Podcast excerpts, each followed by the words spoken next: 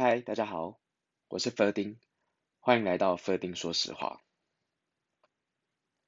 呃，今天要跟大家聊的话题呢，是来自于呃我的一个工作上的 partner，呃问我的一个问题。他问说：“嘿，Ferdin，呃，你会不会觉得人生很没有意义？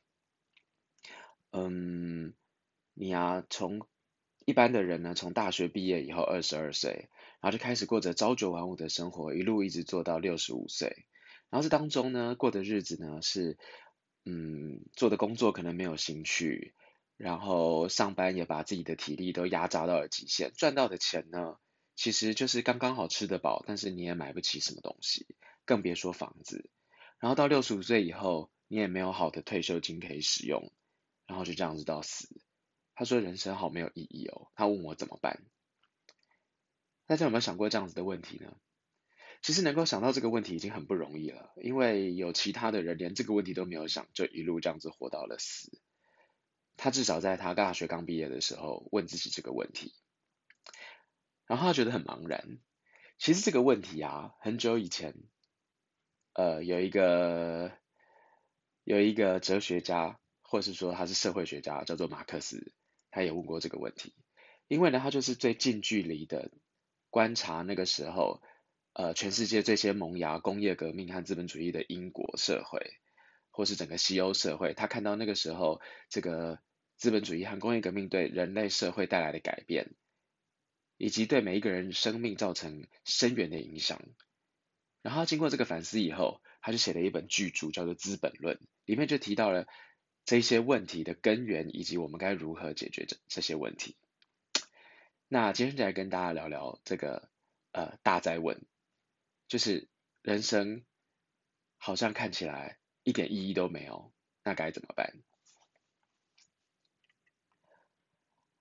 呃，说到在开始这个问题以前啊，我觉得可以先聊另外一个问题，就是大家有没有想过一件事？现在啊，你觉得小朋友活活到三岁，出生到三岁，必须要进幼稚园。七岁进小一，在小学念六年，然后十三岁进国中念三年到十五岁，进高中念三年到十八岁，进大学念四年到二十二岁，然后念研究所到二十四岁，然后开始工作，三十岁结婚，三十五岁生小孩，六十五岁退休。你的人生被切成一块一块一块的，呃，这个合理吗？我想大家去思考一下这个问题。呃，我在这个频道里面啊，跟大家分享的所有东西，大部分都会是用问问题的方式来来进行。我想要问这些问题，让你去思考，你自己可能会想出一些答案，而不是我直接跟大家讲，呃，我的想法。当然，我最后会讲，但是我希望你可以先思考看看，我刚才那个问题，大家觉得人生到底是一个从出生到死亡的连续的过程，还是像刚才这样子被切成一块一块的？量子状态，有答案了吗？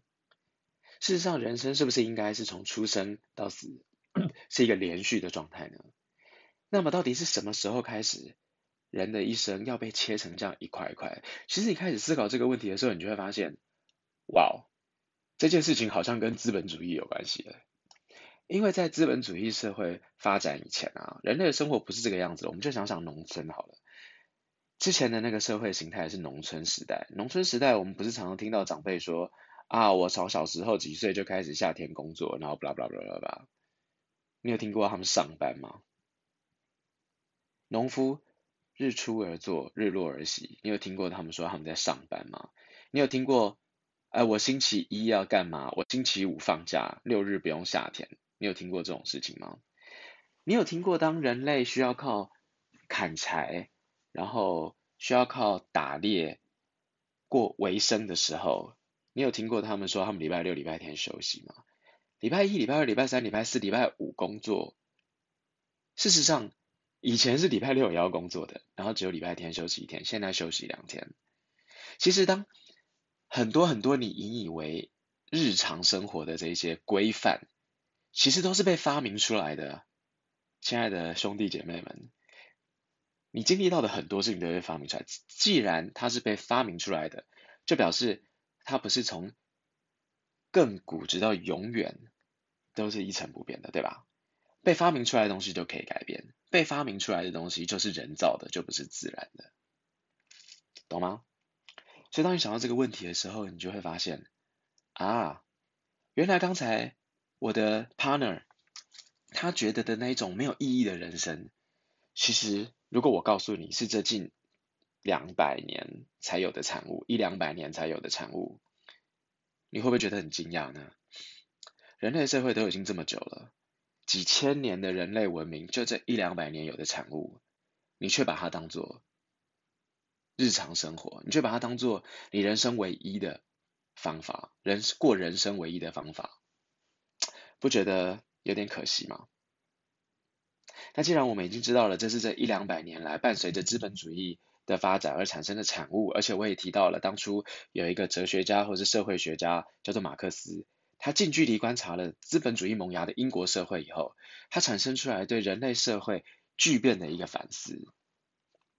那我们就看看马克思他到底看到了什么。首先，呃，在资本主义发展的过程当中，有一个很明显的现象，就是人口啊大量的从农村往都市集中。所以呢，我们在台湾常看到很多人从，譬如说从不是台北市的地方。移居到台北来租房子，对吗？这就是一个资本主义的现象，因为资本往大城市集中，所以工作机会都在大城市，所以人类才需要进行这样子的迁徙到那个地方去工作。呃，我不能在我的家乡工作吗？不行，因为那里没有工作机会。为什么那里没有工作机会？因为资本主义造成资本和人员全部从农村向都市集中。嗯。这就是资本主义的第一个现象。第二个现象是，因为呃资本还有社会资源被资本家所垄断，所以呢，他可以在自己创造，我这样说哈，他可以在自己创造一千的单位的财富以后，他剥削劳工的呃劳力劳动力，只分给劳工，譬如说一百的钱。然后他自己赚九百，right？然后让劳工只拿一百。可是呢，因为所有的资源和工作机会都在他的手上，所以如果你不来拿这个一百，你在自己的家乡本来做跟他一样的事情，现在已经完全活不下去了。假设你在你的家乡本来是做杂货店，现在因为一间一间的 Seven Eleven 造成你没有办法跟他竞争，因为 Seven Eleven 的物流、金流。货物的这个各种的优势、广告优势，甚至跟银行贷款的优势都比你高太多了，所以你没有办法跟他竞争的情况之下，你是不是只好收掉你的杂货店，然后到台北市 Seven Eleven 的总部去谋求一份月薪四万块钱的或者是三万块钱的工作呢？资本家是不是正在剥夺你的生活的机会？是吧？好，那接下来就可以再进一步的。思考这个问题，因为刚才说的这些种种的现象，造成人为了活下去，必须去拿一份薪水，而且是在资本家所创造的大企业下面拿一份薪水，所以这就已经不关乎你对这件事情有没有兴趣了。以前呢、啊，在前资本主义的时代，人呢是可以去做一份自己有兴趣的工作，并且赚到钱，因为没有。没有资本家在这个资本市场里面做一个不对称的竞争，可是现在，因为这竞争实在太不对称了，所以你只能去选一份给你带来糊口的薪水的工作。嗯，事实就是这个样子，这就是马克思观察到的。而且呢，他还观察到一个，这就是人类社会所产生的一个叫 alienation，alien 就是异形的那个 alien。那它是 alienation，我们中文翻译成叫做异化。事实上，在《资本论》里面，他看到了有很多很多的异化，因为资本主义而产生的。马克思提出了很多很多的异化，四个异化。但是，呃，我们简单的来说，不要在那边掉书袋，要掉书包，掉书袋吗？好，总之我们就简单的来说吧。这些异化呢，就是在讲说，人类本来就像我刚刚说的，人类本来对于劳动是一种乐在其中的事情。现在你很痛恨劳动，时间一到，你就想要逃离那个你工作的那个地方。这就是人类跟人类对于劳动这个行为之间产生的异化。另外呢，在以前啊，当你在做呃劳动，人类在做劳动的时候，譬如说一个樵夫，他用的斧头是自己的，他去砍下来的树做成的椅子，在没有卖出去以前是自己的，他把椅子卖出去收到的钱是自己的。而现在啊，你去上班，办公室不是你的，座位不是你的，电脑不是你的。连你在处理的东西都不是你的，赚到的钱也不是你的，对不对？没有任何一个东西是你的，要你滚蛋你就滚蛋了，孑然一身的滚蛋。所以没有任何一个东西是你的，产产生的工具不是你的，赚到的利润也不是你的。那请问你到底在干嘛？接下来还有一种异化呢，是呃人和人、劳工和劳工之间关系的异化。呃，劳工和劳工之间，它变成不是人和人之间的互动，而是功能还有地位之间的互动。这也是跟人类的本性其实不太符合的一种一种一种变化。对，所以有这么多种异化已经发生在人类的社会里，而且呢，因为资本主义其实在从马克思那个年代到现在已经有一百多年了，其实大家已经渐渐的忘记人类原始的生活状态是什么样子。所以才会产生像我的那个 partner 提到了说啊，天哪，人生怎么这么的无助？好，那我们现在已经知道了，这一切都是因为资本主义的关系，以至于他，以至于我们跟我们的劳动行为产生这么大的异化。那我们该怎么办？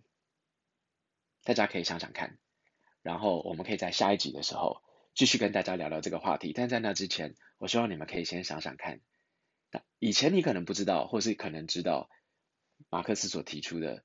这一些人类社会的改变的一些呃重点，那你现在听了我分享以后，你对于这样的一些现状，你会用什么方法来应应呢？那我们就下一次继续讨论这个话题。f e r d i n 说实话，我们下次见。